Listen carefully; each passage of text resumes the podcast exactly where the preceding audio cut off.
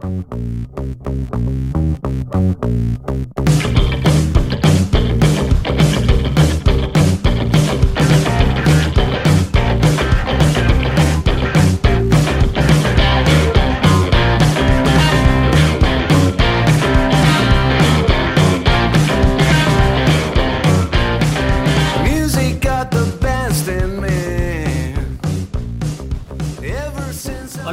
Bienvenidos a este podcast del CCPJ de Escazú entre jóvenes, de jóvenes para jóvenes. El día de hoy me acompañan Federico, Hola, buenas. nuestro representante estudiantil, y Denis, Hola, muy buenas. parte del comité de apoyo del comité. Eh, nuestro invitado del día de hoy es eh, bastante especial y es Carlo Magno Gómez, presidente del Consejo Municipal de Escazú. Carlo, ¿cómo estás? Hola, hola, ¿cómo están amigos? Muy buenos días. Este, encantado de estar acá con ustedes compartiendo entre jóvenes. Yo también soy joven. Entonces, eh, me encanta, me encanta cada vez que podemos trabajar juntos, cada vez que podemos hacer proyectos. Esta iniciativa, se las felicito. Realmente son muy pocas personas las que lo están haciendo en el cantón, entonces les felicito esta iniciativa y continúen con este proyecto, sigan adelante con este tipo de cosas porque, porque y se está notando mucho el trabajo que ustedes están haciendo. Eso para mí es muy importante porque eh, bueno, vamos, más adelante vamos a hablarlo, pero, pero me gusta mucho de que la gente tenga ese tipo de iniciativas que quieran desarrollar cosas nuevas en el cantón. Y pues bueno, muy, muy, muy agradecido que me hayan invitado al día de hoy. Bueno, y bueno, de hecho, como parte de, de este trabajo que estamos haciendo en el CCPJ Escazú, eh, eh, una de las razones de las que estés acá es porque has sido una de las personas que más nos ha apoyado en, este, en esta labor, ¿verdad? En esta, en esta gestión de este año. Y bueno, queremos que también la gente conozca a quién es Carlo Magno, ¿verdad? La parte más allá de lo que ven los lunes en las sesiones del Consejo Municipal. Eh, ¿Dónde vives? ¿Cuántos años tienes? Eh, esposa, hijos, divorcio, problemas legales, no. No, no, este, que conozcan un poco más de quién es Carlo Magno. Claro, claro que sí, ¿no? con todo gusto. Eh, bueno, Carlos Magno Gómez es un joven de 36 años, ya casi ya no tan joven, voy saliendo. Ya va saliendo. Voy saliendo, sí, sí, pero, pero todavía me considero joven y me encanta trabajar con jóvenes, por ende, soy un joven más. Em, soltero, sin hijos, eh, soltero, sí. ¿Soltero o soltero? O sea, No, ahora soltero, en este momento Ah, estoy bueno, soltero y sin compromiso, sí. Sí, sí, sí. Este, no tengo hijos, no tengo esposa, no me he casado, eh, solo tengo un perro, Sticks. Entonces, eh, vivo en La Avellana, 36 años de vivir en La Avellana, eh, 100% de San Antonio, adoro mi San Antonio querido. Y pues bueno, eh, ¿qué más les puedo contar? Abogado de profesión, licenciado en Derecho Empresarial, eh, político por hobby, tengo ya varios años de que, que me metí en esto. Bueno, me metieron porque yo era uno de los jóvenes, como cualquier otro, que no le gustaba la política para nada.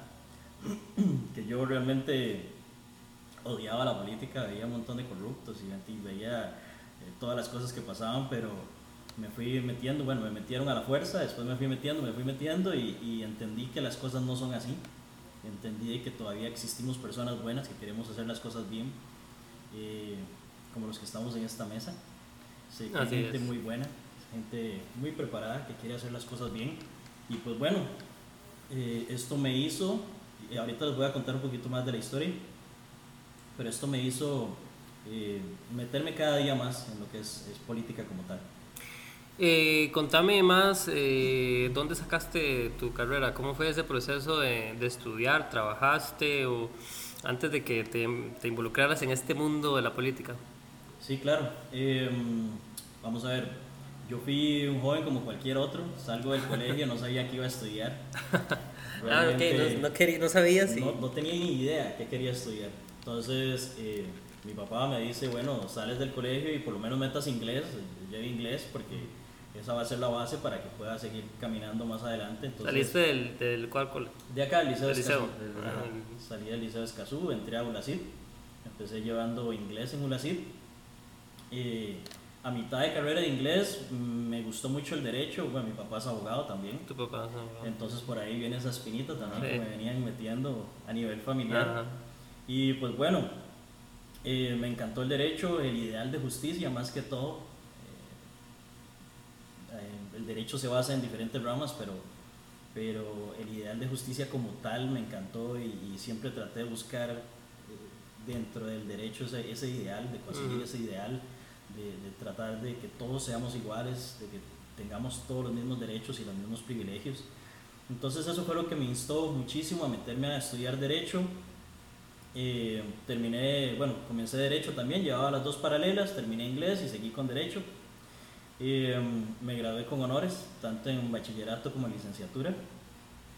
Y pues bueno, eh, después, ah, bueno, siempre, siempre desde que salí del colegio empecé a trabajar ¿Y en qué universidad estudió? en una city. Ah, sí. Del- tanto inglés como la licenciatura, no lo sé. Sí, correcto. Ambos, ambos los llevaba paralelos ahí. Eh, siempre, como les decía, estuve trabajando, trabajaba de día y estudiaba de noche, eh, que es algo muy común ahora entre Sí. todos nosotros y que a veces eh, sí, hay que hacerlo. Siempre hay que hacerlo para cubrir sus gastos y cubrir sus cosas. ¿Trabajaste en, en qué trabajaste? Eh, al inicio estuve, como estuve llevando inglés, me fue muy fácil colocarme en call centers. Empecé en Sykes, eh, después de ahí pasé para, eh, que fue Herbalife y diferentes, he trabajado en diferentes, siempre en empresa privada, todavía hasta el día de hoy, en empresa privada. Eh, que ahorita más les voy a comentar un poquito de qué fue ese choque de la empresa privada al sector, Al sector público. público. Es un golpe duro, pero, pero muy interesante. Eh, sí, siempre, siempre estuve trabajando en diferentes call centers, en, en ya puestos en inglés, ya no necesariamente en el teléfono, sino en otras cosas, haciendo otras cosas a nivel de inglés. Eh, también me metí un poquito más al derecho, cumplimiento legal, eh, investigación, eh, cosas así. Y pues bueno, eh, terminé la carrera de Derecho y este, seguí trabajando, seguí trabajando. eh, empecé el notariado y ahí lo tengo. Ahí no, no lo he terminado todavía, pero por ahí vamos. Por ahí Por ahí vamos. va. Ok. Eh, me dijiste que toda la vida es Cazú, ¿verdad? La Avellana. Toda la vida. ¿Tu familia igual? Mi familia igual, mi familia es de los Marín, de Bebedero. Ellos fueron de los primeros que llegaron a Bebedero y ahí se, se estacionaron y bueno, hicieron muchísimas cosas. Después se vinieron para el centro. De hecho, mis abuelos siempre vivieron diagonal a donde está la, la funeraria, Ajá. o donde estaba la ¿Dónde funeraria. estaba la San Marcos? Ajá, diagonal, siempre han vivido ahí, son 175 sur del, del Banco Nacional. Y pues bueno, ahí crecieron mis padres, bueno, mi papá creció ahí y demás, y yo también, desde chiquitillo siempre me cuidaba mi abuela ahí. Éramos, somos alrededor de 13 eh, primos, Bueno. entonces éramos bastantes que tenía ahí mi abuela y, y compartíamos bastante, y pues bueno, siempre, siempre crecí ahí. Y de ahí pues ya mis papás se casan y nos vamos para la Avellana y pues toda la vida en la Avellana. Entonces sus dos abuelos ya vivían aquí y todo. Sí, sí, correcto. Que entonces casuseño de cepa completamente. cepa, cepa. Ujú. Y bueno, también como escasoseño, eh, me imagino que has podido ver en estos años como ese cambio de Escazú, ¿verdad? Esa, ¿verdad? Como era antes de inclusive ver esa transición, ¿verdad? Al nuevo siglo, como dicen, ¿verdad? Este, y también en la parte comunal, porque sabemos que estás en diferentes organizaciones, ¿verdad? Bueno, creo que Ríos Vivos es una de ellas, no sé si, si tienes otras por ahí. ¿De dónde nace ese espíritu? ¿Es familiar o fue una cuestión de, de- del amor por tu cantón, por ser escasuseño? Sí, sí, voy a comentarles un poquito. Voy a hacer, tratar de hacer un resumen de eso porque es un poquito extenso, pero, pero sí, siempre, vamos a ver, desde chiquitillo eh, fui a los que les tocó todavía jugar en la calle, jugar bola. Aquí en la Villana jugaba con, con mis primas y mis primos en la calle, jugábamos bola, andábamos en bici. Todavía tuve esa oportunidad, ese privilegio ujú. de poder jugar en la calle con mis primos. Y ahora ya no se puede. Sí. Las cosas han cambiado mucho y, y, pues ahora es más, más hogareña la gente o- tal vez ya no, no tenemos esa oportunidad Esa libertad, sí. de poder jugar en la calle y hacer ese tipo de cosas. Em, pues sí, sí, sí, para resumirles un poquito, yo como les decía, fui siempre un joven normal que nunca le gustó la política, que estuvo metido en deporte, estuvo metido en muchas otras cosas, pero nunca en política. Nunca. Ni, Eh, ni ayudar así en elecciones, ni nada, nada, nada, nada. Em, muchos años atrás, muy, muy chiquitillo, sí me acuerdo Sí. de que mi papá, mi abuelo, era uno de los dirigentes de la unidad acá, En la unidad. uno de los grandes dirigentes.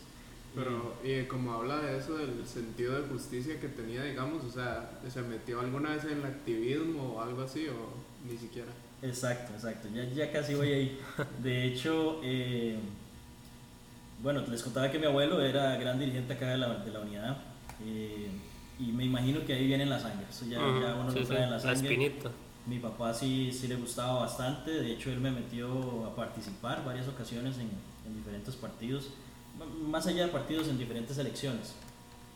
Entonces, eh, sí, sí, sí traía esa espinita, pero nunca, nunca quise meterme porque es lo que uno escucha siempre en la televisión, en el radio, los corruptos y demás, cosa que, que más adelante voy a explicarles cómo cambia.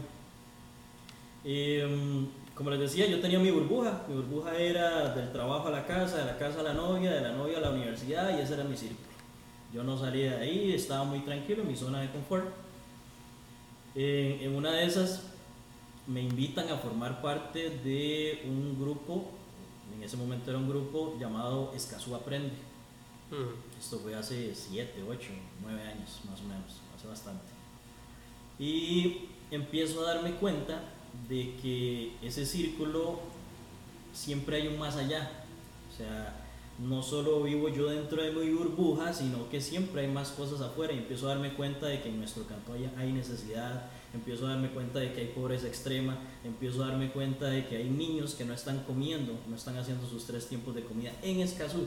En el Escazú que la gente de afuera nos dice, "Güey, son los ricachones, son los de Ujú. plata, pero también tenemos esa otra parte, que es que, y que es una parte que nadie conoce, o muy pocos conocemos, que es donde realmente existe la necesidad, llamemos un Bajanonos, llamemos un. Corazón de Jesús, llamemos un el Carmen, Sí. que son hasta el mismo bebedero, que son zonas que tenemos que trabajar un poquito más con ellos. Guachipelín. Guachipelín también. Y, y se nos han ido sumando. A la- al- con el paso del tiempo se nos han ido sumando diferentes lugares y, y me preocupa, me preocupa muchísimo. Y bueno, entro a esta asociación y me empiezo a abrir un poco más los ojos. Veo que el, el- ya no es hasta donde yo llegaba, ya no es hasta la universidad, ya no es hasta el trabajo, ya no es hasta la casa, sino que hay más cosas en las que se puede hacer eh, en Escazú. Empezamos a trabajar con habitantes de calle, principalmente eran habitantes de calle, y este, teniendo alrededor de un mes de estar en la organización, eh, Luis Angulo, Chefina, no sé si lo conocen por ahí, muy conocido, eh, me dice, ok, ahora el próximo evento le toca a usted hacerlo. Y yo recién llegado no sabía qué tenía que hacer, no sabía de qué se trataba y pues bueno, empezamos a hacer la organización de montar, en ese momento era todo un, todo un evento en el parque en donde se mo- montaban carpas, eh, se les daba de comer a los habitantes de calle, se les bañaba, se les cortaba el pelo, se les rasuraba, se les daba ropa. Entonces la logística de todo ese evento me tocó y, puf, me explotó la cabeza. Esa fue tu, tu salida, digamos, del, de del la burbujita. tírese al agua. Va a ver, aquí le toca o volar o, o se cae. Y, y esos eventos todavía se siguen haciendo en el cantón. Sí, pero ya ahora se están haciendo diferente. Ahorita les comento un poquito. Entonces, eh, me explota la cabeza y digo, no, aquí hay algo más que hacer. Entonces empiezo a meterme más y más y más dentro de la organización, me meto dentro de la junta directiva y empezamos a trabajar. Sin embargo, veo que en ese momento la organización tiene un tope. Ya después de ese tope no, no empieza a crecer más porque hasta ahí llega. Eh, paralelamente, me voy a una fiesta con unos amigos, conozco a una persona, un amigo, y me, me invita a ir a las eh, jornadas de la Juventud Liberacionista. Digo, no, madre, liberación está loco, no, no, no, no, jamás, jamás. Política, no, madre, ¿qué me está hablando? No, jamás. Estamos hablando de qué, de qué año. Uf, esto fue hace eh, seis años, siete años, más o menos. Y, y ninguno de los pertenecientes a Escazú Aprende era político ni No. nada. No, no, no, no, no, siempre se trabajó por la parte social. Eh, entonces, bueno, y al final llega y me dice, bueno, y si andás, es un sábado a la mañana, no perdes nada, si te gusta volvés, si no, no volvés y punto. Llego ese sábado, empiezan a dar mi ideología, empiezo a conocer un poco más historia del partido, llevan personas importantes dentro del partido a darnos charlas y empezamos a ver, no empiezo a ver cómo es que se empieza a desarrollar la política y que la política está para más, que hay muchísimas más cosas que abarcar que se pueden hacer. Y entonces relacionando los dos digo, bueno, Escazú Aprende tiene un tope, pero yo por medio de la política puedo llegar a más personas. O sea, si estamos llegando solamente a un sector que es el sector de habitantes de calle y en ese momento se está empezando a incursionar también con familias en pobreza extrema, yo digo, bueno, pero estamos llegando tal vez solo al corazón de Jesús por medio de la política, podemos llegar a más lugares dentro del cantón y podemos abarcar mucha más gente, porque al final ese es el fin de la política. Claro. Entonces eh, empiezo a- a relacionar los dos, se me explota la cabeza nuevamente y digo, no, este, empiezo a meterme más en política, empiezo a meterme más, termino las jornadas liberacionistas y me dicen, ok, ahora a usted le corresponde ir a abrir la juventud en Escazú. Y yo, pero, pero acaba de terminar, o sea, ¿cómo me va a decir eso? No puedo llegar a, a formar algo que no sé. Vaya, de una vez. En ese momento estaban ya casi finalizando las municipales, ya estaban casi próximas las elecciones. Cuando llego a Liberación, acá en Escazú, ya se estaban reuniendo, ya estaban haciendo los comités y demás para la elección municipal. Eso fue 2016, creo. Me dice, sí. Que creo que fue cuando ya yo te conocí, después de las elecciones. Exacto, exacto. ¿Y más o menos cuánto tiempo estuviste en este grupo liberacionista? Y di toda una vida. bueno, digamos, desde, que Desde ese ingresé, momento. desde ese momento Hasta ahora. hasta hace poco. ¿Y tu amigo era de, de Escazú o no? No, no, no, no, no. Te tiró al Él agua, sí. de- es más, él es como de Montedioca, creo. Ay, pues. Ahí fue donde lo conocí, él me invitó, después de ahí empecé a conocer más gente, de ahí conocí a Juan Diego Gómez, que es uno de los que más me ha metido en esto, Eh, él es de San José, un gran líder de San José, de juventud, y pues bueno, empiezo a meterme y me vengo a Escazú, en lo que me vengo a Escazú, este, conozco a Mario Rojas y a toda la dirigencia del cantón, que en ese momento tenían aspiraciones para la alcaldía, estaba Chaca, estaba Carmen, bueno, había diferentes actores ahí. Empezamos a, empiezo, bueno, llego como nuevo, totalmente nuevo, y, y empiezo a tratar de llamar amigos del colegio, amigos conocidos aquí, gente de allá. Cuando llego a, a conversar con don Mario, le pregunto de que por qué en la papeleta no hay jóvenes. ¿Por qué, o sea, cómo es posible de que en una papeleta para una municipal no hayan jóvenes y solo iba Cristina? Algo que yo, no sé, o sea, no entendía el por qué. Mario en ese momento me responde porque nadie quiere, nadie quiere participar. Y me quedo yo, sí, es que eso no es posible. ¿Cómo nadie va a querer participar si habemos muchísimos jóvenes interesados en hacer cosas buenas, en hacer cosas por el cantón y, y que nadie esté participando? Entonces, bueno, este, lo dejo ir. Venía nuevo, no, estaba, no sabía cómo sí, funcionaban sí. las cosas. Y empiezo a, a formar el grupo. Empezamos a llegar grupos, eh, personas. Eh, de hecho, ahí fue donde te conocí a, a vos, José Daniel. Eh, empezamos a formar el grupo y llega un momento en que el grupo se desarma. Y yo no entiendo por qué, o sea, no entiendo qué pasa. Digo, ¿qué pasó aquí? ¿Por qué se desarmó? Y bueno, ahí no importa. Seguimos adelante, lo volvemos de cero, empezamos a montar de nuevo. En ese momento teníamos que eran como 30 personas, era bastante grande el grupo. No importa, empezamos de cero. Ya empecé una vez de cero, empezamos, dos. Empezamos dos veces. sí. Vamos en la segunda, empezamos a llamar gente nueva, empezamos a convocar gente y volvemos a tener alrededor de unos 15 personas más. Y se nos vuelve a desarmar el grupo. Y yo, pero ¿qué es lo que está pasando? No entiendo. Y me doy cuenta de que por ahí alguien de liberación interno, que ya tenía sus años, no le gustaba de que empezáramos a tener ese auge. Entonces nos metieron una persona que al final nos despedazó el grupo. Logro entender esto y este, en ese momento llamo a Mario Rojas y le digo, Mario, a ver, este, ¿qué está pasando? A partir de este momento empezamos a trabajar solos. Ya no queremos nada con ustedes, vamos a empezar a trabajar solos. Vuelvo otra vez, tercer grupo de juventud, empezamos a conformarlo y es el que hasta el día de hoy todavía está, está conformado. Hay gente que ya tiene bastante rato estar con nosotros trabajando. y pues bueno, eh, conformamos este grupo, empezamos a hacer diferentes proyectos en el cantón, ya fuera de una elección, que es algo muy particular porque la gente dice, más es que los políticos siempre buscan estar antes de las elecciones para ganar Para votos. ganar. Entonces, eh, la idea era hacer esa disrupción de que ya no, o sea, de que la gente entienda de que el político no necesariamente está para buscar votos, sino está para hacer cosas, para contribuir en la comunidad. Hacerle un cambio, eh, romper, digamos, esa parte tradicional de cómo la gente empieza a ver lo político, digamos. Ok, Exacto. Pero en ese momento, digamos, lo único político que tenías era el grupo, todavía no entrabas al sector público ni nada. Correcto, correcto. Ahí era el grupo y no ninguno tenía cargos en ningún lado, ni- era un grupo de jóvenes, éramos jóvenes que, que queríamos hacer un cambio, que realmente estábamos dispuestos a, a trabajar para hacer las cosas diferentes. Entonces empiezan, eh, empezamos a planear cosas, eh, viene el proyecto de Bajo Anonos, Bajo Anonos lo que hacemos es que pintamos las tres primeras casas de la entrada de Bajo Anonos. Esto estamos hablando 2016, 17 más o menos. Eh, pintamos esas tres primeras casas y la idea del proyecto no era solo pintar las casas, porque pintar las casas cualquiera las pinta, Ujú. no, no tiene mayor, mayor ciencia, pero era el hecho de, por ahí hay una teoría del color que habla de que por medio de los colores podemos cambiar la mentalidad de las personas. Entonces vimos un proyecto que se estaba, vimos, encontramos en un TEDx un par de muchachos holandeses que estaban desarrollando un proyecto en, en Brasil, en las favelas, en donde estaban pintando las casas de diferentes colores, colores muy llamativos, para tratar de trabajar en esta, en esta cosa. La- lógica. Exacto. Eh, y em, decidimos traérnoslo para acá. Empezamos a trabajarlo acá. Eh, íbamos todos los fines de semana, fue bastante difícil, fueron alrededor de tres meses de, de pintar sábados y domingos, sábados y domingos, sábados y domingos en la mañana.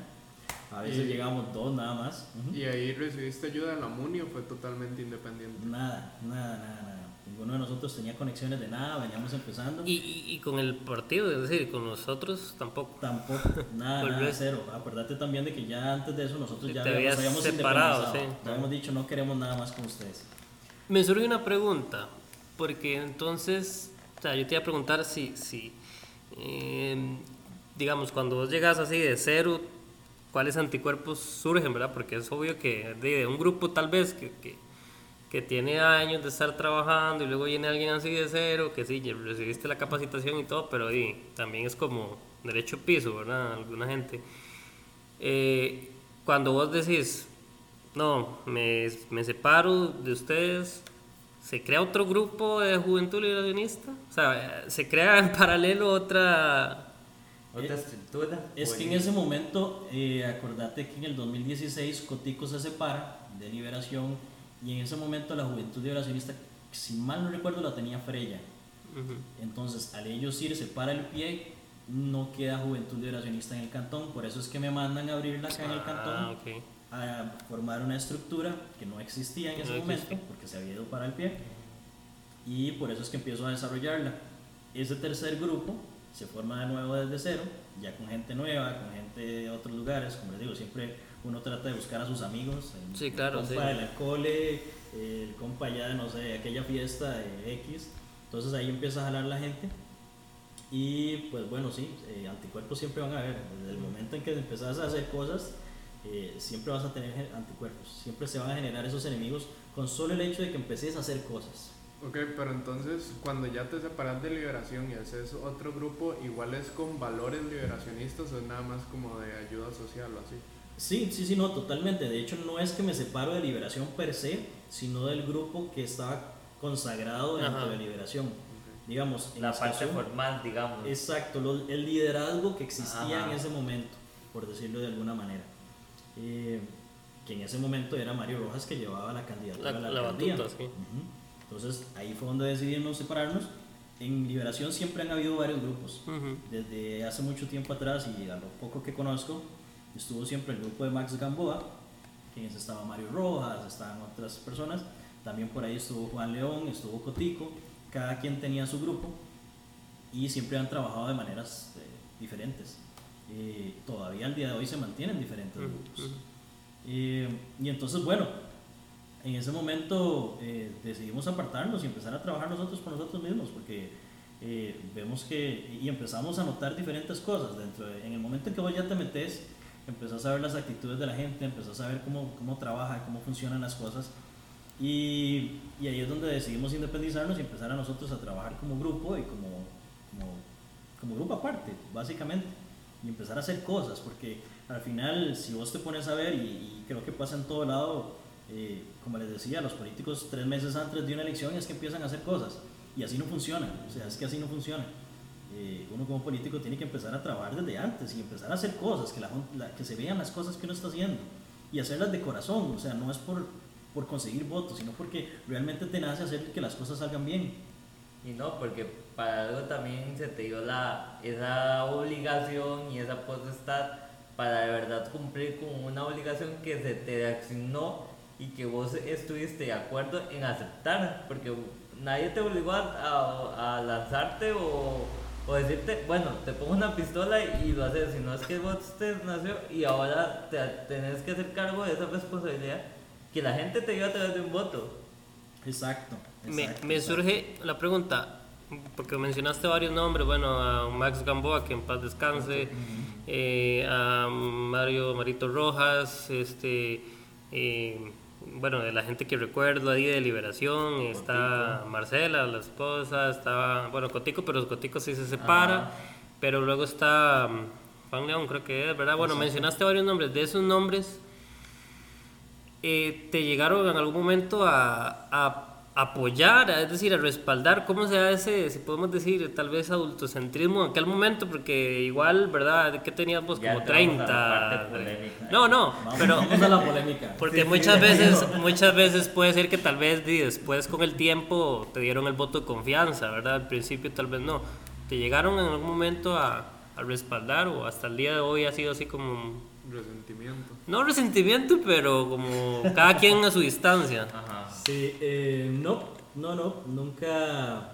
Yo sí en algún momento cuando llegué iniciando eh, quise tener tal vez como un padrino o alguien que te Ajá. enseñara el Exacto, camino sí, como un por guía. dónde caminar, pero nunca lo tuvimos, nunca como grupo tuvimos esa, ese apoyo. Eh, de hecho, más bien era a veces hasta lo contrario, donde nos, nos Mm, Trabas. trataban de, de sacar a la fuerza que es complicado porque vos venís llegando, venís joven, eh, tenés muchas ideas, tenés muchos ideales, querés que las cosas se hagan bien, venís presente de una capacitación en donde te enseñan ideales, valores, eh, muchas otras cosas, ideología, de socialdemocracia, o sea, de dónde nace la socialdemocracia y etcétera, etcétera. Y vos decís, escucha, sí, o sea, Se hace una apertura respecto a la capacitación que recibiste con respecto a la realidad, digamos, dentro de la estructura del cantón. Exacto. Y más allá de la estructura de cantón, que creo que es a nivel nacional. A veces eh, no es un partido el que, el que hace a las personas malas. Yo creo que la gente, el ego y muchas otras cosas es que hacen que se distorsione cómo deberían de ser las cosas. Pero bueno, no, nunca, nunca, siempre Nunca quise, siempre quise tener a alguien que, Ese guía, sí.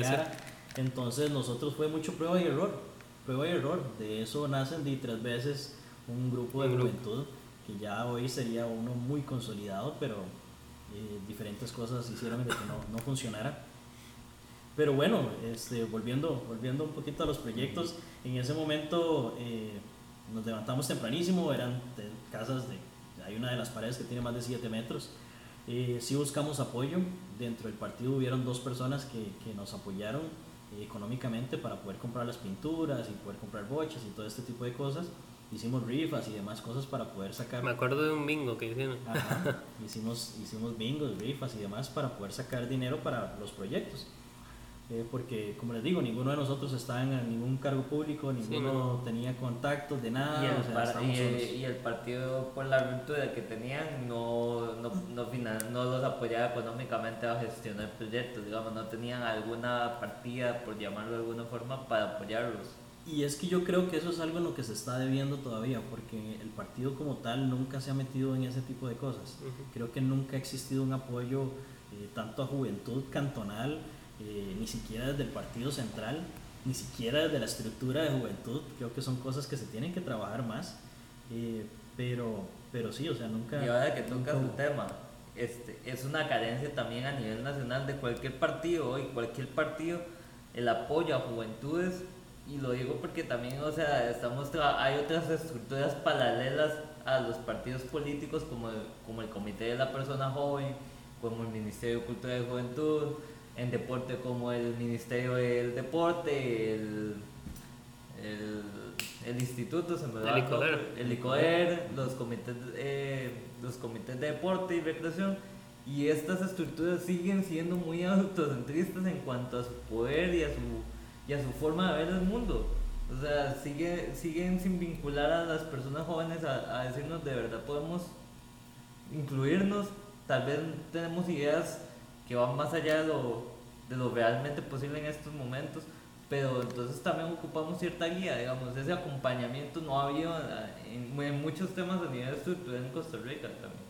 Y es que eso yo creo que viene desde los mismos liderazgos. O sea, quien es el líder y quien tiene la batuta debería de empezar a trabajar más por la gente y menos por él mismo. Y eso se ve en todo, en todo, no necesariamente es solo en política, eso lo vas a encontrar en todo lado, en los trabajos, en, en la sociedad como tal, vas a encontrar de que mucha gente trabaja por sí misma y no está trabajando por los demás.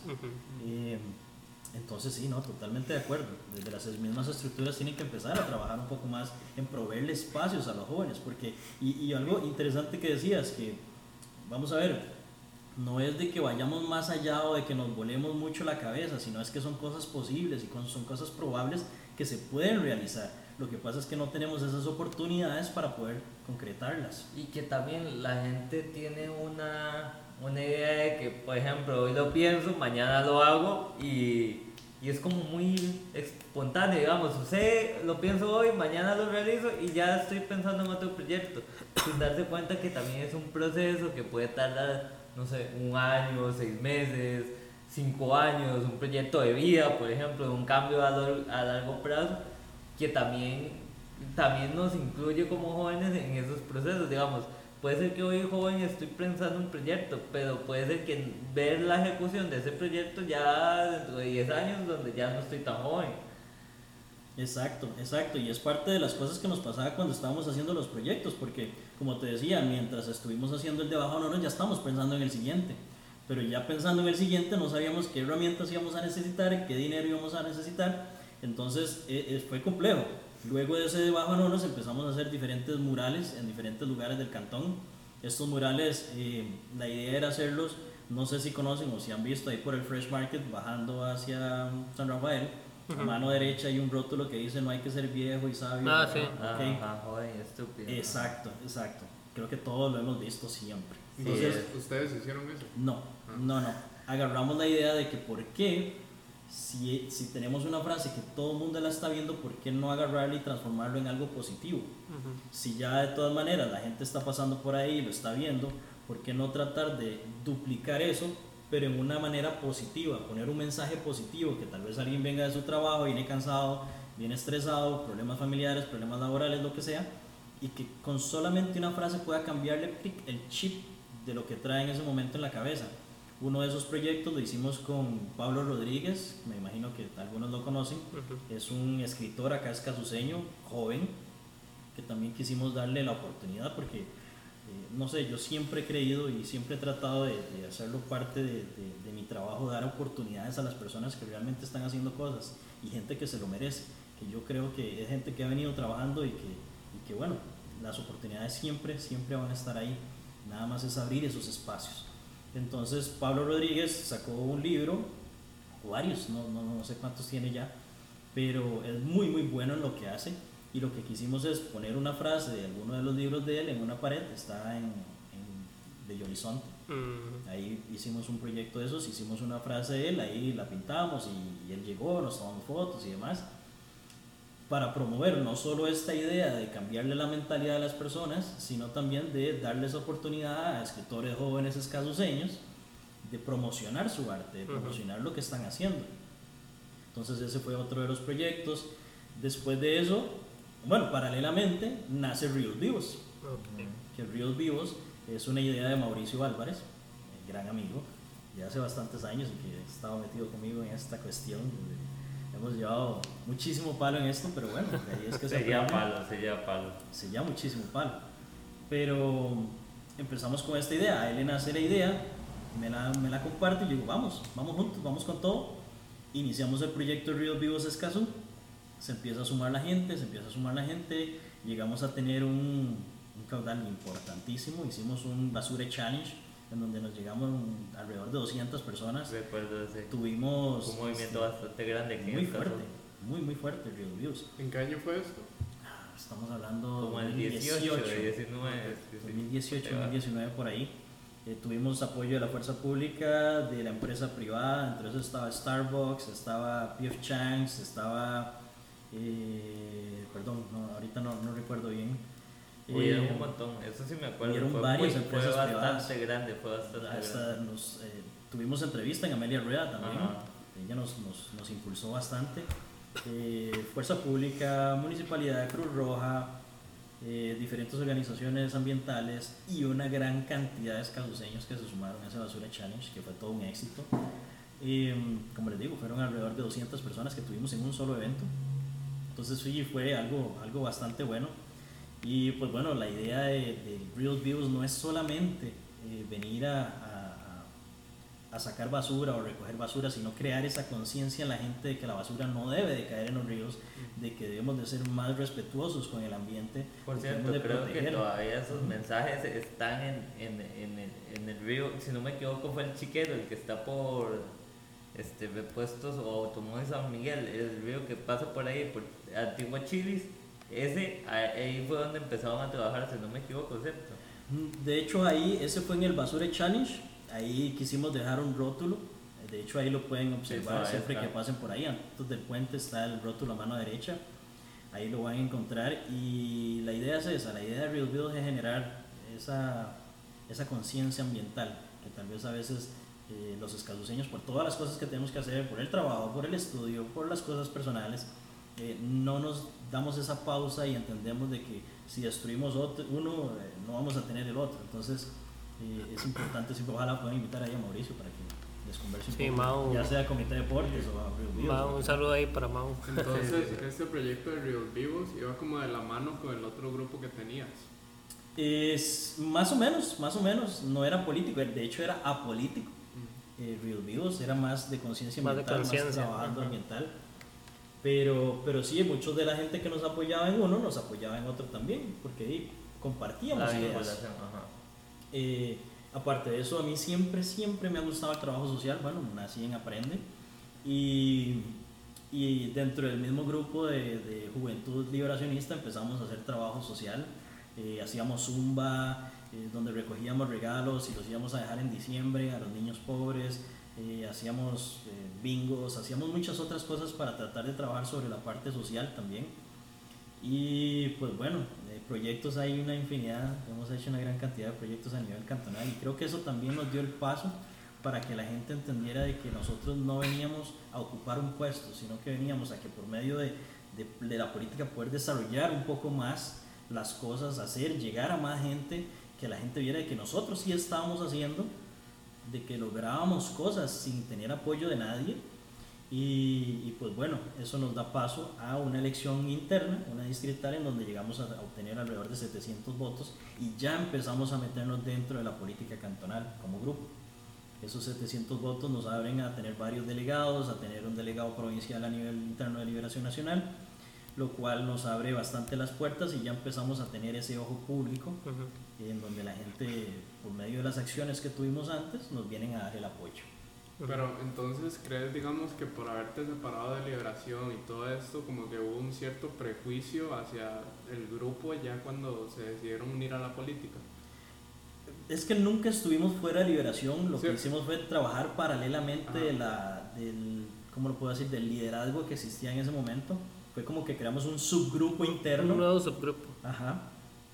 Y, y, pues bueno, sí, o sea, eh, eso nos dio paso para poder hacer ese tipo de proyectos, porque al no tener apoyo, al ver que más bien lo que tratan es de opacarte y de esconderte para que no te vean mucho, porque eventualmente, eh, y, así, as- muchas veces así es en política y es complicado, de que cuando empezás a tener mucho auge, empezás a, a hacer cosas y la gente te empieza a ver, se empiezan a generar este tipo de, no sé, discordias internas, eh, celos y muchas otras cosas que lo que tratan de hacer es quitarte el paso para seguir manteniendo la hegemonía que tienen. A mí me surge una pregunta porque, ¿verdad? No, no es en son de crear polémica ni nada, pero estamos, Tírala, tírala, créela. Está- Vamos, estamos hablando, ¿verdad?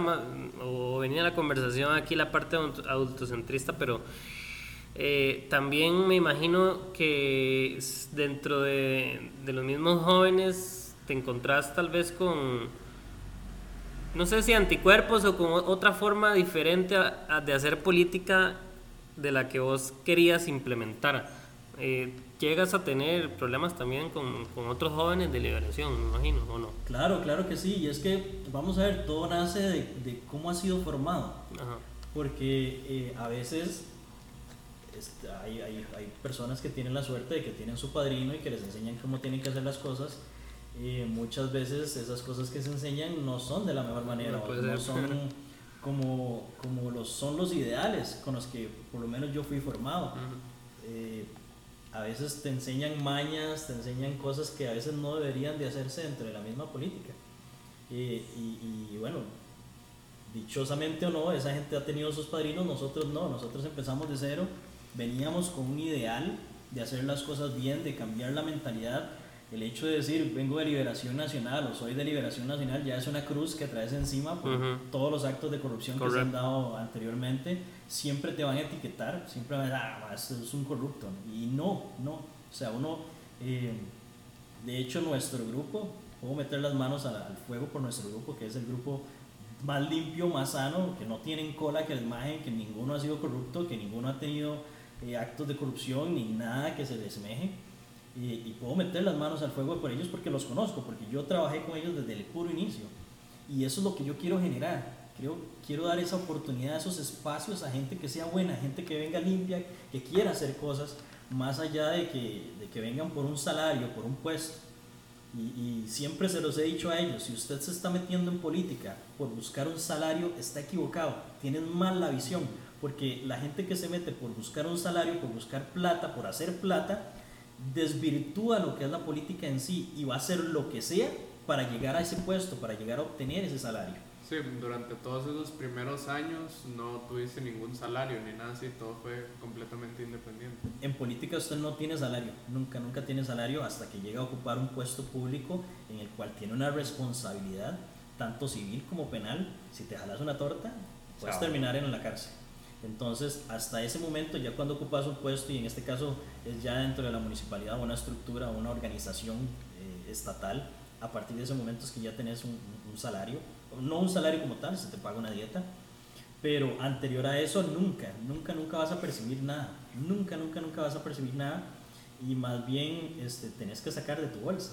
Sí. Los que hemos estado en política sabemos de que más bien hay que poner de nuestra plata y poner de nuestro tiempo, usar nuestros recursos para que se puedan hacer las cosas. Nuestras, nuestras amistades, que por cierto un, un abrazo a la gente que, que también nos apoyó el- a, la, a la hora de crear este proyecto, digamos, te cuento un poco la idea del micro y de la compra fue que mucha gente confió en mi persona para, también y me, y me apoyó para comprar este micrófono porque tampoco mis recursos son este, extremadamente buenos, entonces también eso, es- eso, eso implica que otros jóvenes confían en otros jóvenes, digamos, yo no tengo, digamos, las personas podrían decir, yo no tengo la capacidad o, o en mí no veo ese, esa capacidad y esa oportunidad de hacer las cosas, pero en vos sí, yo te apoyo, dale vos, o sea, no importa, jueguesela. Pero ahí, ahí está, entonces también un saludo para ellos que nos están escuchando y agradecerles de nuevo la oportunidad y la confianza que, que, que brindaron en mi persona y ahora en el comité. todo este apoyo para ir encaminándonos a, a parte de lo que nos trae aquí. Eh, todo este apoyo, ¿crees que se ve reflejado en la elección municipal anterior? Como, digamos, porque bueno, y aquí nos puedes comentar un poco más, ¿verdad? Porque mucha gente va a decir, bueno, pero no fue con liberación, ¿cómo está el arroz? Pero eh, tuviste un apoyo inclusive superior a la papeleta de alcalde. O sea, ¿crees que todos esos años de trabajo, de, de, de hacer cosas, de esos proyectos, dio fruto? Yo creo que sí, yo creo que sí, yo creo que la gente se ha venido dando cuenta de quién es quién, de quién es uno, de que las cositas, pocas cosas tal vez, que ha logrado hacer uno a nivel de la historia en el cantón, eh, y, no lo hablo a, a nivel personal, sino como grupo. Creo que como grupo hemos logrado hacer muchísimas cosas a nivel cantonal antes de estar postulados para algún tipo de puesto. Ya Mm. llegando a un puesto se pueden hacer muchísimas más, Claro. y en este momento estamos haciendo muchísimas más cosas, que ahorita tal vez más adelante les comento un poco. Pero claro, esa oportunidad que tenemos en Liberación, que nos genera 700 votos, es, son 700 personas que están confiando en ese trabajo que estamos haciendo, que están viendo eh, desarrollado y ejecutado todos esos proyectos que nosotros pensamos. Pueden ir a Nonos y ahí estaban los, los proyectos en Anonos. Podían ver los, los, los proyectos de Ríos Vivos, pod- podían ver los proyectos que se realizaron en, en el Corazón de Jesús, en, en Bello Horizonte. to- y es que son materiales, o sea, vos podés verlo. Es algo que, que es, es tangible. Ujú. Entonces creo que todo ese tipo de cosas, más todo el apoyo de la gente que estaba alrededor nuestro, nos dan ese- esa apertura de esos 700 votos, que son 700 personas que están confiando en vos, que están confiando como grupo. Entonces me parece impresionante y, nunca lo estimamos. De hecho, para esa elección íbamos nuevos, todos jóvenes, no sabemos qué, había que hacer, nunca tuvimos una capacitación que nos dijera, mira, usted tiene que pararse al frente de la escuela y hablarle a la gente para obtener los votos. Nunca, nadie. Y, eso lo aprendimos sobre el camino. Eh, pues sí, sí, obviamente creo que esa, eh, eh, ese apoyo que tuvimos, bueno, dentro del mismo Liberación se nos complica a nivel interno. En la pasada municipal nos dejan fuera como grupo de jóvenes de Liberación. Teníamos ciertos acuerdos con la dirigencia en ese momento que tenía la batuta de Liberación. Se incumplen esos acuerdos, acuerdos firmados, notariados, en un documento escrito. Se incumplen esos acuerdos y, y nos sacan, sacan a toda la juventud liberacionista de, de las elecciones municipales, no les dan ni siquiera un puesto de síndico ni de concejal, porque eso es otro, es cosa de lo que vos mencionabas, del derecho de piso. Sí. Ese- existe ese supuesto derecho de piso, pero yo creo que más bien, más allá de ese derecho de piso es ganarse las cosas Ganarse el ganárselo con trabajo, que ese trabajo se vea reflejado y que la gente crea en vos por el trabajo que haces. Entonces eh, nos dejan fuera totalmente, eh, pero yo con la convicción les digo, no muchachos, yo estoy seguro de que podemos lograrlo, yo estoy seguro de que podemos hacer las cosas bien. Yo, o sea, tenemos un apoyo de 700 personas que va a ser nuestra base, esa es nuestra base. Y a partir de ahí todo lo que extra que podamos generar va a ser un éxito. Ujú. Entonces yo les digo, no, sigamos adelante, intentemos ver, ya no estamos fuera de liberación, intentemos ver qué podemos hacer más, en dónde podemos apoyar y trabajar más. Empezamos a conversar con los diferentes partidos, yo fui eh, parte de esas conversaciones con diferentes partidos, hablamos en Junta, conversamos con, eh, fue con Ayunta, con UPE y con Terra. Al final de todas las propuestas que vimos, pues eh, la más favorable fue en Terra en donde, y vamos, vamos a iniciar con la polémica, Eh, en donde pues llegamos a varios acuerdos con Mario Arce, en donde yo llego y pues parte de lo que le digo es que, vamos a ver, nosotros tenemos un grupo conformado que ya tiene una base de 700 votos, pero que no tenemos dinero para poder trabajar una campaña, que parte de la negociación fue que yo le puedo aportar, la gente le puedo aportar trabajo, le puedo aportar conocimiento y le podemos aportar una base de 700 votos, pero que no tenemos dinero para poder Mm, financiar una campaña. En su contra, él venía nuevo, no, nadie lo conocía, no tenía gente que lo... Sí, necesitaba eso que vos estás Exacto. Entonces, él posiblemente iba a necesitar del apoyo que nosotros le pudiéramos dar y nosotros obviamente íbamos a necesitar apoyo del apoyo económico que nosotros no teníamos. Ujú. Creo que era una sinergia muy bien hecha, o sea, si lo vemos a nivel general, era un- una unión muy bien Sí. hecha Ujú. en la que todos íbamos a salir ganando. Y pues bueno, ya ingresamos en Terra, llegamos a una buena negociación, eh, llegamos a buenos acuerdos. La mitad de liberación de la... de- no sé si la mitad, pero tal vez un poco menos de la mitad de los jóvenes que teníamos en liberación no quieren continuar con Terra, sino nos llevamos una parte hacia Terra, de ellos que algunos iban postulados en diferentes puestos y demás. Eh, empezamos a trabajar con Terra, se viene la inscripción de la papeleta, que ese fue un tema muy polémico y, no sé por qué siempre hemos estado rodeados de polémica, pero hagámosla, sigámosla. Eh, se viene la inscripción de la polémica, eh, perdón, De la, inscripción de la papeleta.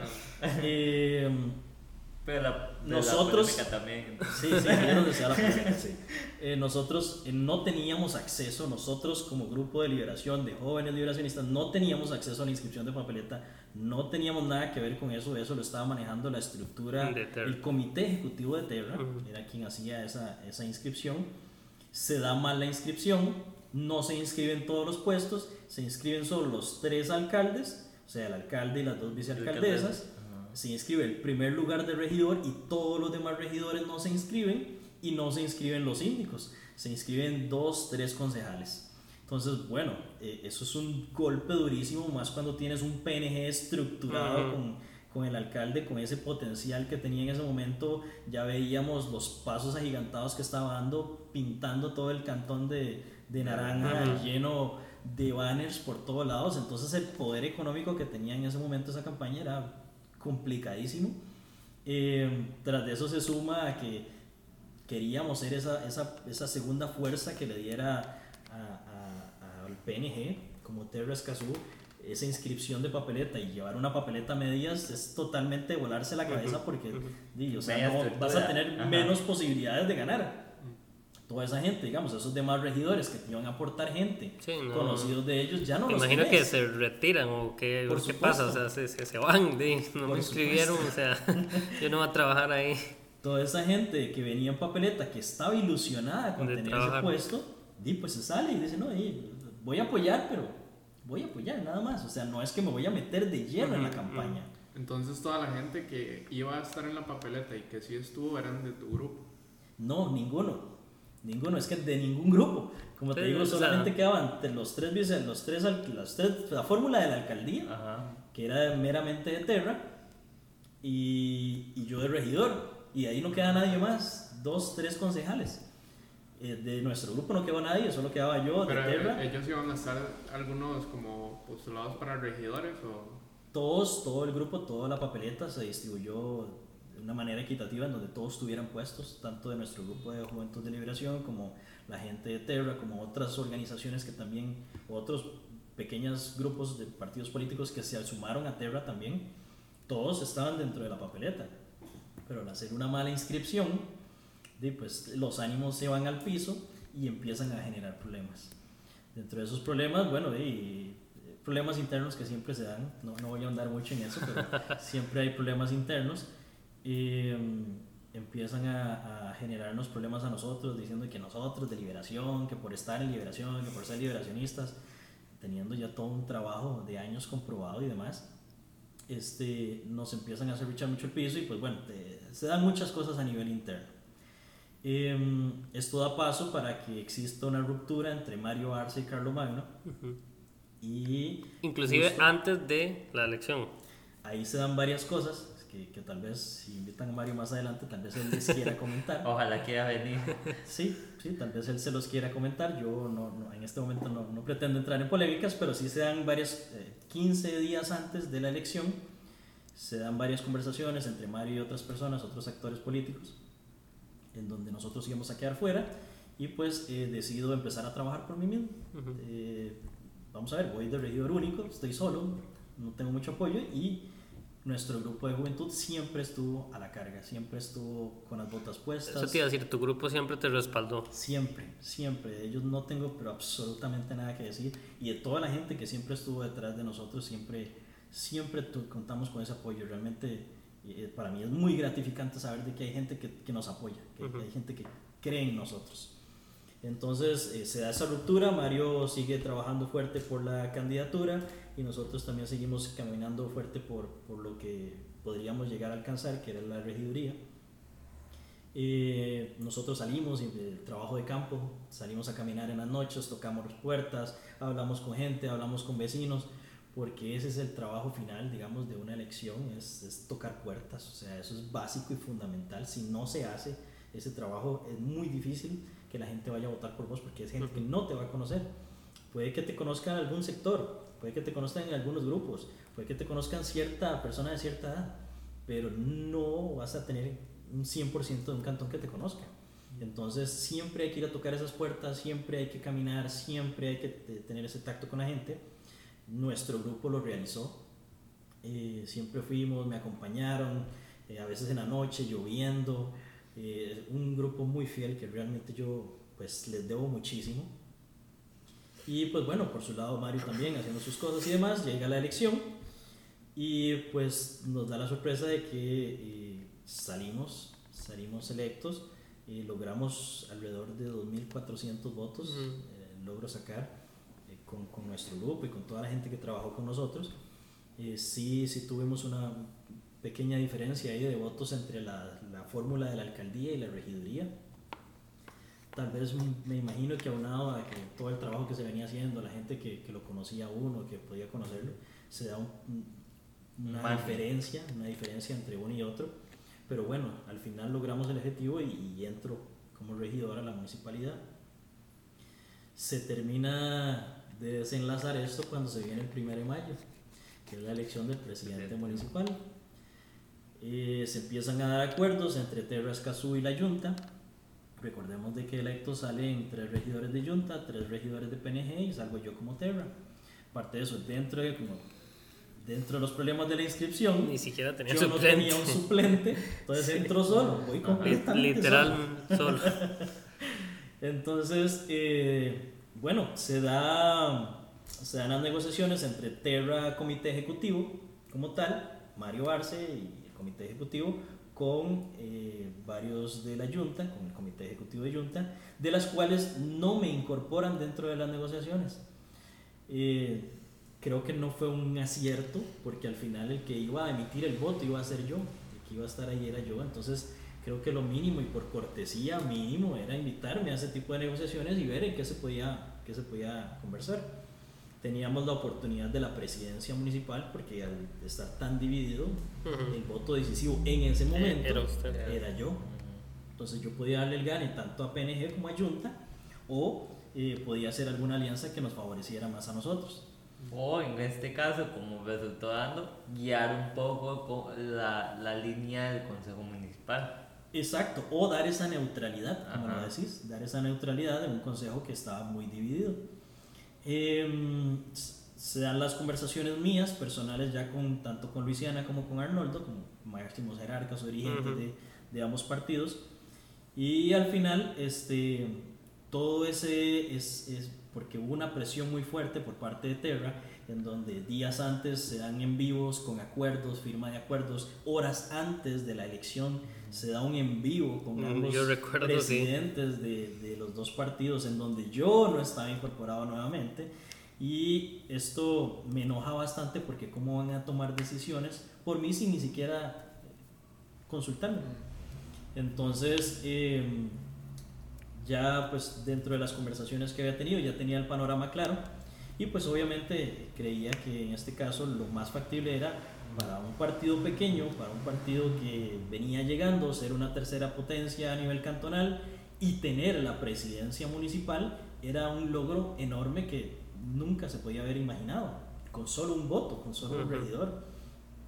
Entonces opto por esa opción, llegamos a un acuerdo con el PNG, con Arnoldo, de varias, varios proyectos que queríamos manejar a nivel, a nivel cantonal o ideas o iniciativas que yo traía dentro de mi propia agenda política, porque eh, Terra tenía una agenda política como tal, pero yo también traía mi Mm. propia agenda política, que ahorita les voy a comentar, ya pues, se han desarrollado casi que el 70% de las cosas que tenía pensadas. Por ahí tengo varias cositas que me quedan pendientes, la Casa de la Juventud, que es algo en lo que estoy luchando fuertemente para que se dé. Creo que ese espacio nos va a abrir mucho a los jóvenes eh, oportunidades para seguir creciendo y para aprender y emprender aún más. Eh, se da esa negociación y pues bueno, eh, llegamos a la presidencia como un partido joven, como un partido nuevo, como un partido cantonal. Eh, tuvimos muchísimo apoyo de la gente, lo cual me sorprendió y, y- y les agradezco muchísimo. Y, y sepan que están siendo respaldados por todo ese trabajo que se viene haciendo y que seguimos haciendo por el cantón. Y pues bueno, eh, llegamos a la presidencia como una fuerza neutral, en donde yo en lo personal trato de enfocarla más en la participación.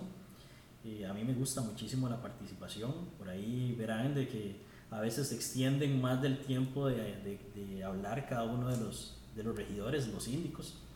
De hecho, eh, por ahí hay, hay- dentro del mismo código se les da ciertas limitantes a los síndicos, pero yo en lo personal he tratado de abrir esos espacios más bien para que si tienen algo que decir, si quieren decir algo de, eh, de otro de los distritos que tal vez no le corresponde, pero lo tienen de conocimiento, que lo hagan.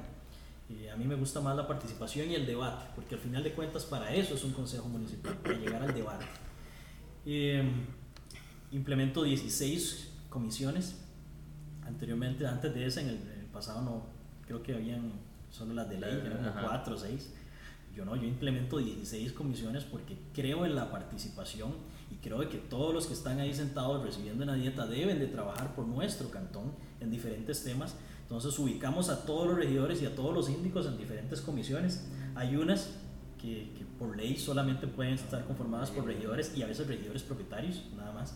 Entonces dentro de las comisiones especiales metemos a todos los síndicos, a los regidores suplentes y a veces hasta propietarios también ahí, para que todos tengan algo que hacer. Ujú. Entre más ocupada esté la mente, Sinergia, y no, y generar cosas. sinergia también, lo- porque muchas veces, en, en- al menos en los, cuando yo iba de oyente a, a las sesiones del consejo, muchos síndicos nada más llegaban, se sentaban, escuchaban y, y su participación digamos que era un poco más no tan, no tan participativo, también tan activo, por, por llamarlo de alguna forma. Entonces eso también como que genera también en, los síndicos una gana de participar, de también incidir en, en, en esa participación que también no, no se estaba viendo antes en el cantón, al menos así, así lo, lo vería yo. Correcto, y es que antes de eso la participación de un síndico, un síndico era nada más dar su reporte en el consejo.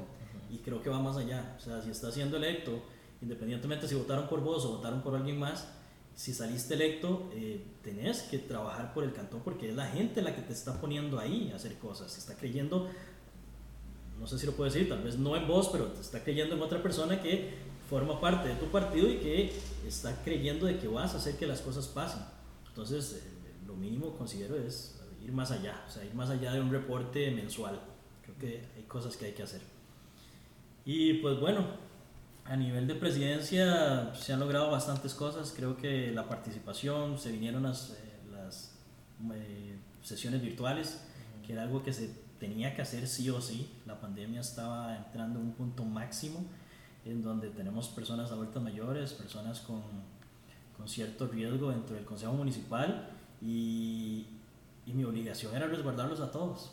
O sea, vamos a ver, eh, más allá de la participación, más allá de, de, tener un puesto de presidencia, debo de cuidar y respaldar a todos, tratar de cuidarlos a todos y que todos eh, pues estén bien y se hagan las cosas bien. Entonces, esta fue una de las primeras mociones que, metí, que metí. Hubo cierta resistencia al cambio, eh, pero bueno, siempre se logró dar y a partir de ahí, hasta el día de hoy, seguimos con las sesiones virtuales. Creo que han sido muy buenas porque han dejado ver al escasuseño los documentos que estamos aprobando, se han podido dar sí, cuenta que de antes muchas veces, inclusive cuando yo iba de oyente, usted nada más escuchaba lo que leían y ya, pero ahora, digamos, ahí ese, esa ventaja de que puedes ver en la pantalla lo que se está leyendo, como que más, no sé, acceso tal vez para los, los que Y, están bueno, viendo. y que también si en algún momento las personas quieren volver, a- Volver a verlo. a verlo, o no saben muy bien o no tuvieron tiempo, digamos, en la transmisión en vivo, queda en la página de la Municipalidad de Escazú y ahí pueden volver a revisar la sesión. Exacto, exacto. Y eso, es- eso creo que es de, lo par- de la parte más importante de la realización de las sesiones virtuales porque les da la oportunidad de tener más transparencia con el pueblo, de que la gente se pueda enterar de las cosas que pasan en el cantón, de que si me interesó ese video o esa sesión de ese día, la bajo, tengo la opción hasta eso. Hay programas o hay Ujú. links ahí donde yo puedo bajar la sesión y extraer la parte que más me interesa creo que eso da mucha transparencia y, y le da más credibilidad a la gente lo- del trabajo que se está haciendo. Eh, y pues bueno, sí, eh, de ahí han salido muchísimas cosas importantes y tal vez cosas que hasta uno mismo ha promovido, que es por ejemplo, bueno, lo del bienestar animal, que es un tema que nunca se había tocado dentro del cantón y que era una de mis prioridades. Eh, tratar de declarar el cantón como libre de maltrato animal y proteccionista del bienestar animal como tal fue uno de los grandes logros y uno de los grandes pasos que damos a También nivel creaste cantonal. una comisión respecto al bienestar animal, si no me equivoco. Correcto, se crea una comisión de bienestar animal en donde es conformado por regidores propietarios, por síndicos, por regidores suplentes, en donde se trabaja en pro de ese bienestar animal, se reciben denuncias de todo tipo. Eh, de hecho, una de esas fue con respecto a los perros de la policía municipal. Y Porque generó mucha polémica esa. Sí, sí, sí, hubieron varios posts. Y que, que bueno, ya uno estando en este tipo de, de- de cargos públicos, empieza a ser una figura pública y empiezan a generar las polémicas, empiezan a generar los problemas y, y aquel de que te tira y que el día siguiente te vuelve a tirar y que te, te sigue tirando, eso es normal. Y, y los que estamos en política tenemos que entender que eso es normal. Y, o, tal vez no es normal, no debería ser así, pero bueno, eh, Hay que siempre hay que escuchar todas las partes. Habrá la gente que está de acuerdo con vos, habrá la gente que no está de acuerdo con vos. Como les decía al inicio, desde el momento en que ingresas en política, eh, vas a generar anticuerpos, independientemente porque le caíste mal de primera entrada, porque... eh, y a veces hasta gente que ni siquiera te conoce, que no se dan esa oportunidad de conocerlo a uno y, y- de entender por qué uno hace las cosas de diferentes maneras. ¿Qué es la historia o ese trayecto que ha venido atrás? Ok, ahorita lo que me surge eh, fue una pregunta que estuvimos hablando al principio, pero que dijimos que más adelante este, la, la íbamos a conversar. cómo es tu virtud de pasar de lo privado, digamos, de estar conviviendo lo privado, a ahora a no solo recibir una dieta, sino también ejercer un cargo público, a pasar a ser un funcionario público. ¿Cómo, cómo fue la apertura? Y, y también me gustaría saber en qué momento decís, bueno, ya no, ya siento que llegué a un techo en estas agrupaciones. Me gustaría optar por un puesto, digamos, dentro de la parte, digamos, me gustaría ser regidor o tener un cargo público. ¿Dónde decís, bueno, neces- ya se me hace necesario para mis ideales y por, por las razones que neces- eh, me gustaría un puesto público? Vieras que eso, como les decía, va muy de la mano desde el momento en que veo que la asociación pues tiene un tope y que yo por medio de la política, ya aprendiendo un poquito más, puedo darle, puedo llegar a más personas. A partir de ese momento digo, bueno, hay que seguir trabajando más en política y hay que tratar de ir escalando para tratar de llegar a apoyar a más personas. Y es cosa que se ha venido dando, porque antes, por ejemplo, nosotros hacíamos proyectos, pero eran proyectos enfocados en una cosa o en otra. Ahora, en este momento, tengo la oportunidad de, eh, no sé, que ir a apoyar a realizar una, una calle, o de ir a, no sé, es que son tantas cosas que se han venido haciendo. Em, por ejemplo, la calle de, de, de Bajanonos, era una calle que tenía 16 años de que no se arreglaba, de que habían comentarios de periodos anteriores en donde decían que no iban a ingresar a Bajanonos, que ya no querían nada con Bajanonos.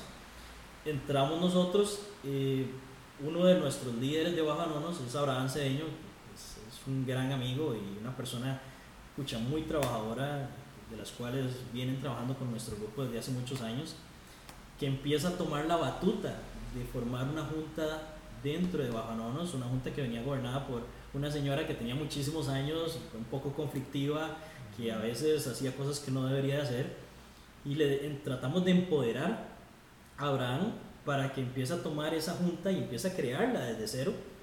Y parte de ese trabajo fue la creación de esa calle y eso le da credibilidad al trabajo que viene haciendo. Eh, son 16 años que tenía esa calle no hacerse y bueno, ya está, está lista. Hay muchos más trabajos, muchos más proyectos que se vienen para Bajo Nonos, pero bueno, ese tipo de cosas, llegar a, to- a- a tener esa posibilidad de apoyar a diferentes personas, es lo que nos hace ingresar en política. Es, es- es el fin para el cual está uno dentro de la política.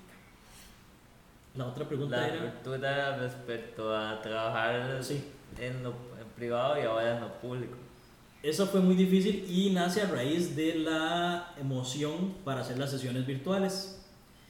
Eh, Zoom, lo que costaba en ese momento eran 20 dólares, creo, más o menos. Y vos en el sector privado te necesitas una herramienta y la pedís en la mañana y ya en la tarde la tenés. Eh, cuando mucho, ah, haciendo una exageración. En el sector público fue diferente.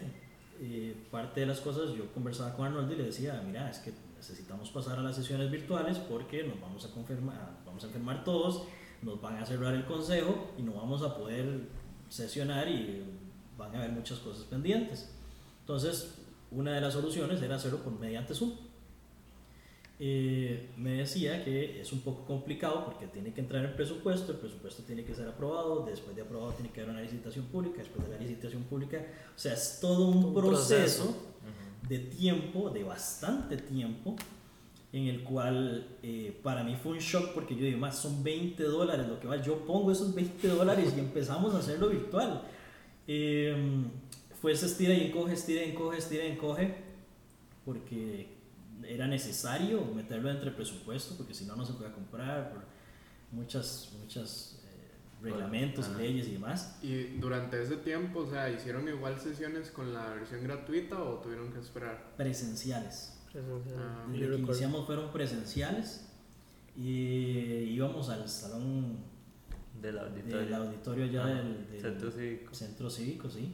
Ahí nos reuníamos eh, siempre persinándonos antes de que no nos contagiáramos porque si se contagiaba uno nos contagiábamos todos. todos. Y acordate de que en ese momento, si vos tenías, si estabas contagiado, no podías trabajar por estar incapacitado y el, esta- el hecho de estar incapacitado tampoco te daba la posibilidad de ir al consejo. Entonces, si, si había uno, eh, cerraban todo el consejo en ese momento. Si había uno, solo uno, que estuviera enfermo, cerraban todo el consejo, ninguno podía sesionar y se iban a acumular una gran cantidad de cosas que teníamos que resolver a nivel cantonal.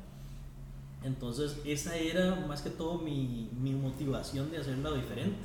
Aparte de que ya en otros cantones ya se estaba manejando. Entonces no era tampoco nada nuevo y tampoco era experimental.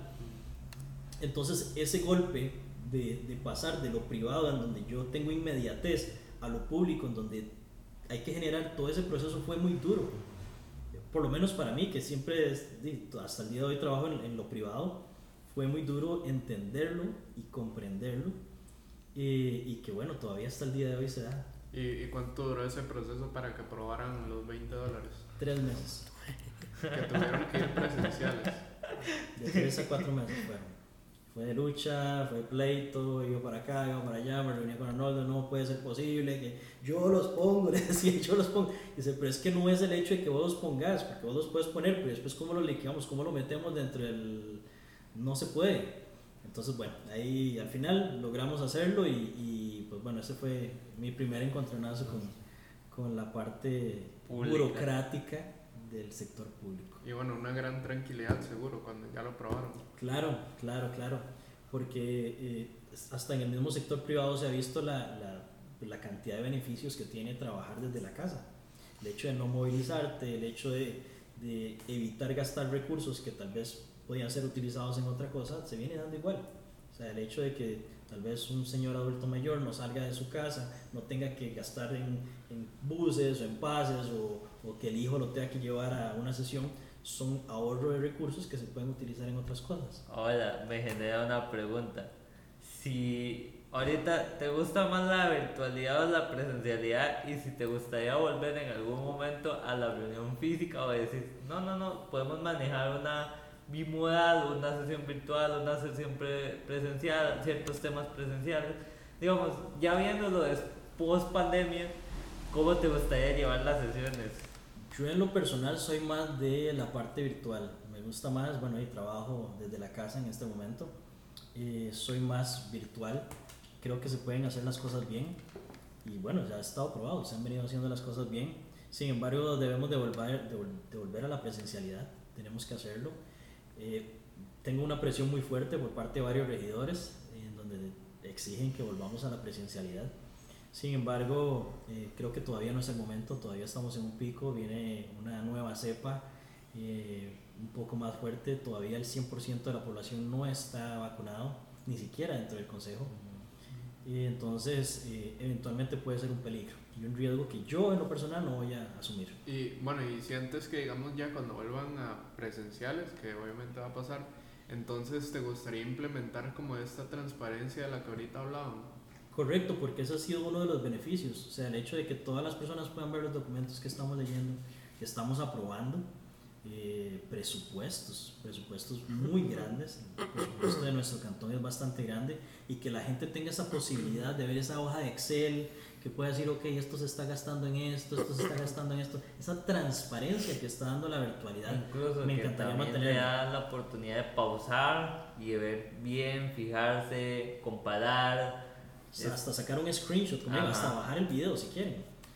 Todo eso da esa transparencia que tal vez anteriormente no se ha manejado y, y debería de mantenerse. Claro. Eventualmente siendo presidente o no, porque no sabemos qué va a pasar ahora en el próximo año, pero siendo presidente o no, voy a tratar de luchar para que se siga manteniendo esa transparencia. Y eventualmente si podemos hacer más cosas que den más seguridad a la gente, a nuestro cantón, lo vamos a ir haciendo también. Bueno, y me, me queda la, la duda con respecto a la ruta que quieres hacer a nivel de juventud. Bueno, nosotros como Comité de la Persona Joven, ¿verdad? Obviamente, pues eh, nos interesa saber toda esa vinculación que, que, que quieres, que está en tu línea de, de- ruta. Eh, porque muchas veces no hemos tal vez tenido como, o sea, no, no puedo decir que no ha sido un apoyo, porque sí nos han apoyado en cierta medida, pero a veces hay cosas pues que no tenemos y que son carencias que le hacen falta no solo al comité, sino creo yo a la juventud del- de todo el cantón.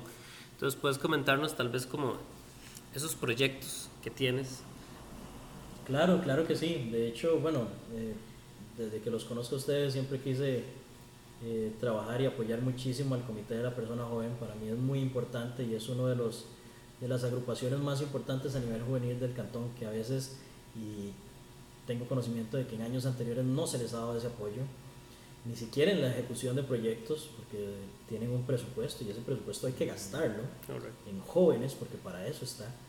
Entonces, eh, yo desde el puro inicio, desde antes de haber quedado electo, desde antes de, de postularme, siempre les dije que yo quería trabajar con los jóvenes y que quería trabajar y que quisiera que ustedes estuvieran acá, que tomaran esa batuta de liderazgo juvenil en el cantón, en donde varias organizaciones juveniles pudieran tener parte, para que entre todos puedan trabajar en conjunto.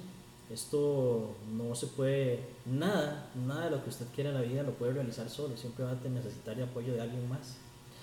Entonces, esas alianzas siempre van a ser muy importantes. Em, parte de esos proyectos y que hemos conversado desde hace varios años atrás es la necesidad de una casa de la juventud. Creo que eso es importantísimo y, y- y ahí está y me van a ver luchando por eso.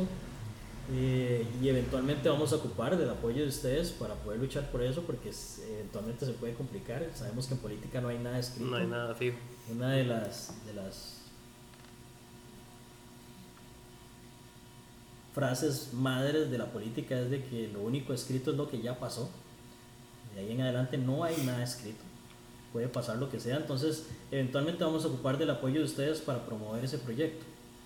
Eh, como les decía al por inicio, parte de las negociaciones con, con Arnoldo para la presidencia y era la ejecución de ciertos proyectos. Este era uno de los principales, porque para mí es principal. La Casa de la Juventud debe ser un espacio que se le abre a todos los jóvenes del cantón, independientemente de su religión, de su credo, de, de su posición, de, de lo que sea, de su ideología. Es un espacio en donde se tiene que abrir a los jóvenes salas de reuniones, en donde puedan tener donde reunirse. eh, una sala, hasta ahorita se me, se me acaba de aprender el foco de que debemos de tener una sala de podcast Una sala. en donde no solo el comité de la persona joven, sino cualquier otro grupo, cualquier otra organización de jóvenes tengan el acceso a poder realizar un podcast eh, eh, de calidad y, y que tengan todas las herramientas para poder desarrollarlo. Eh, salas en donde puedan practicar música, en donde puedan practicar teatro, eh, salas de robótica, eh, y todo eso fue conversado ya con la alcaldía y se llegó a un acuerdo, esperemos que se cumpla ese acuerdo. ¿En qué parte del, del trámite está? No hay nada todavía, digamos, como presupuestado, eh, el espacio, como, como el... El espacio ya está, el espacio, de hecho, en las conversaciones se hablaba de la antigua Casa de la Cultura, que era una casa de madera contigua a la municipalidad. a la par del Palacio Municipal. Exacto, a la par del Palacio Municipal, esa casa se iba a demoler para utilizar ese espacio, construir un edificio de tres pisos, en donde sea principalmente la Casa de la Juventud. Esa fue parte del- de los acuerdos que se llegaron con la alcaldía y pues bueno, vamos a hacer todo lo posible para que se cumplan. Eh, ese espacio tendría también auditorio. Es- Una biblioteca, si no me equivoco, por ahí estoy biblioteca, exposición de arte, eh, no sé, una zona donde tengan computadoras, internet, donde tengan los jóvenes todas las facilidades para poder reunirse y generar proyectos. Explotarse la cabeza diciendo, no sé, eh, hoy queremos hacer el próximo Escazú Valley. Este va a ser el nuevo Escazú Valley. Quiero hacer algo impresionante en Escazú, que esa sea la cuna, que los jóvenes tengan esa posibilidad de hacer esa la cuna problemas que hemos tenido antes. Nosotros como en aquel momento como Juventud Liberacionista no teníamos dónde reunirnos. Algo tan básico, andábamos rondando de casa en casa, de, de- de garaje en garaje. Algo tan Es básico. que los espacios son sumamente necesarios para poder ir generando esta sinergia, por llamarlo de alguna forma.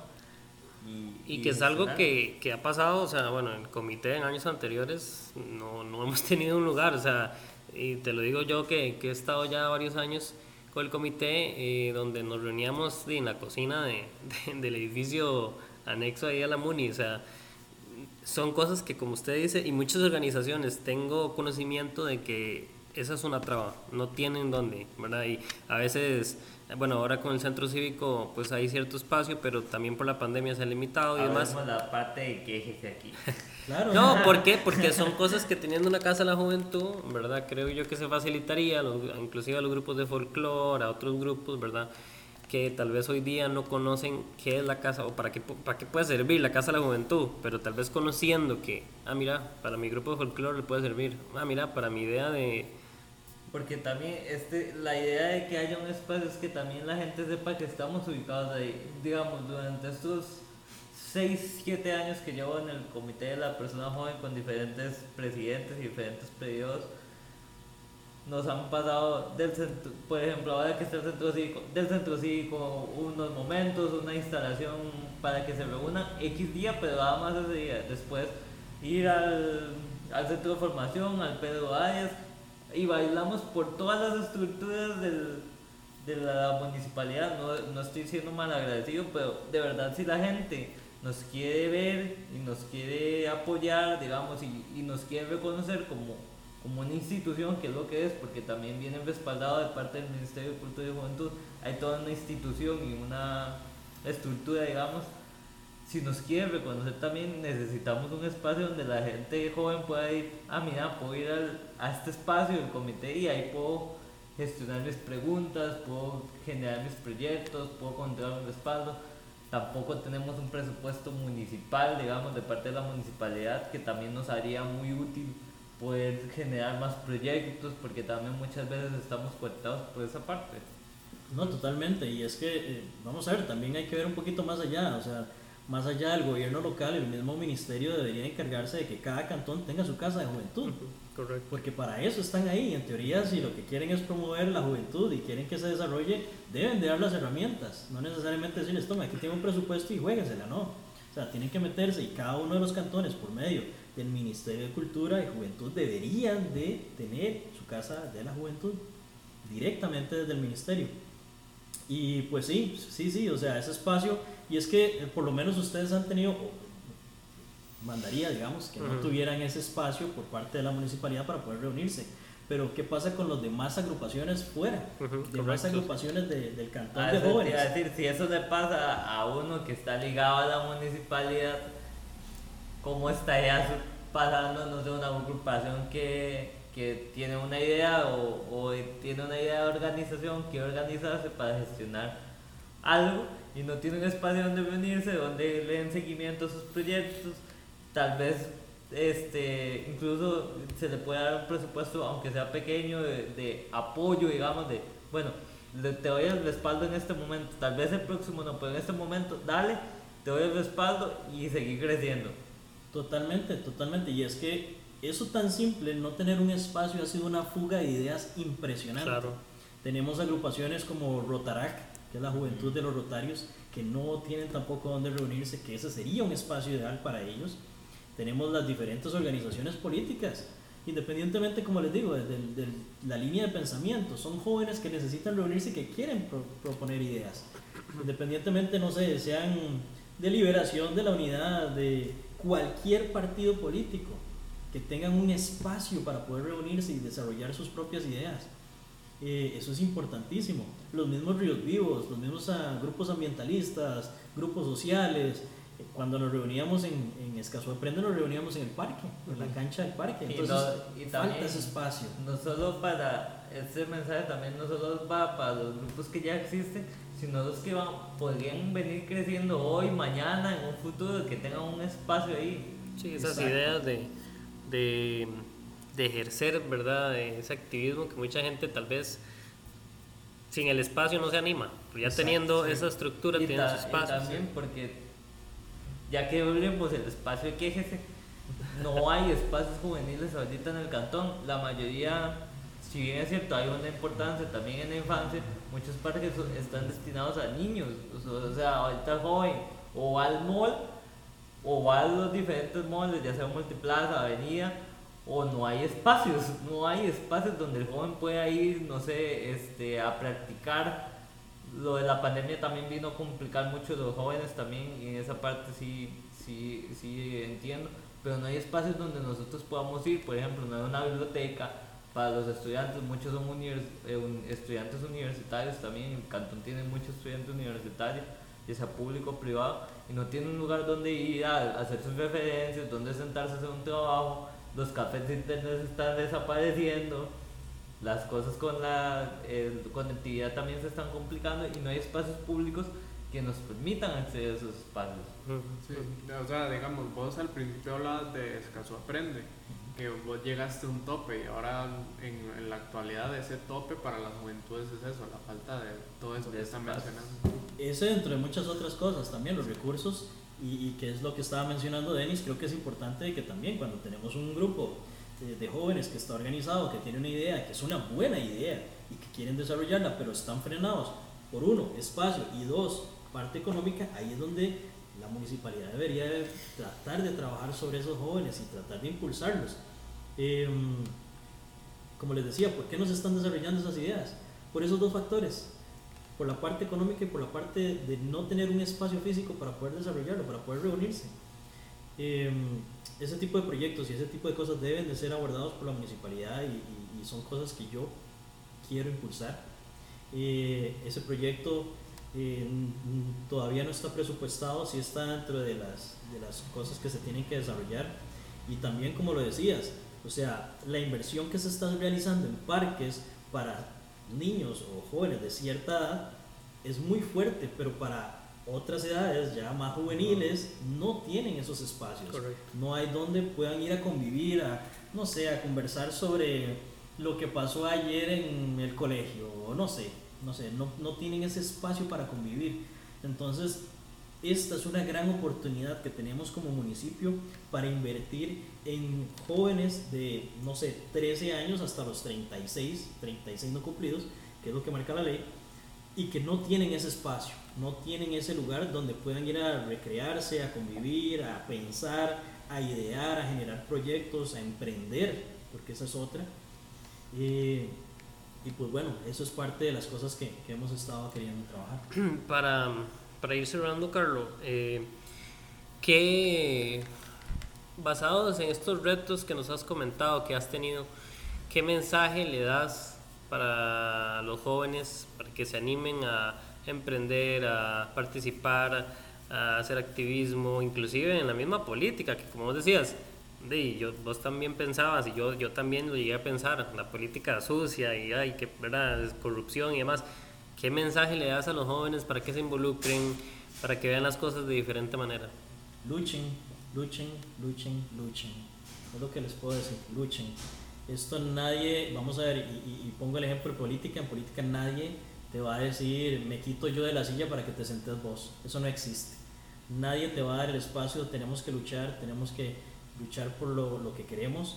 Realmente para mí es muy importante darles ese apoyo y cuenten con mi apoyo todos los grupos de jóvenes y todos los jóvenes que quieran emprender. Eh, cuenten con mi apoyo en lo que pueda, con todo gusto se los vamos a dar, pero luchen, esto es de lucha y el que no lucha pues no alcanza las metas. Entonces eh, sigan luchando. em, como les digo, no hay espacios vacíos en ningún lado. Siempre van a tener que cuidarse y tratar de, de lograr la mayor cantidad de cosas por ustedes mismos. Así que eh, mi mayor mensaje es ese, luchen, luchen por lo que quieren. Bueno, muchísimas gracias, Carlos. Yo, bueno, por mí yo seguiría aquí tres horas, pero tenemos, que, tenemos que cortar. Agradecemos a Pello Juancho por prestarnos las, las instalaciones para poder grabar este podcast. Eh, y nos veríamos en una próxima edición de este podcast del SCPJ Escazú entre jóvenes, de jóvenes para jóvenes. Nos vemos, chicos. Hasta luego y gracias.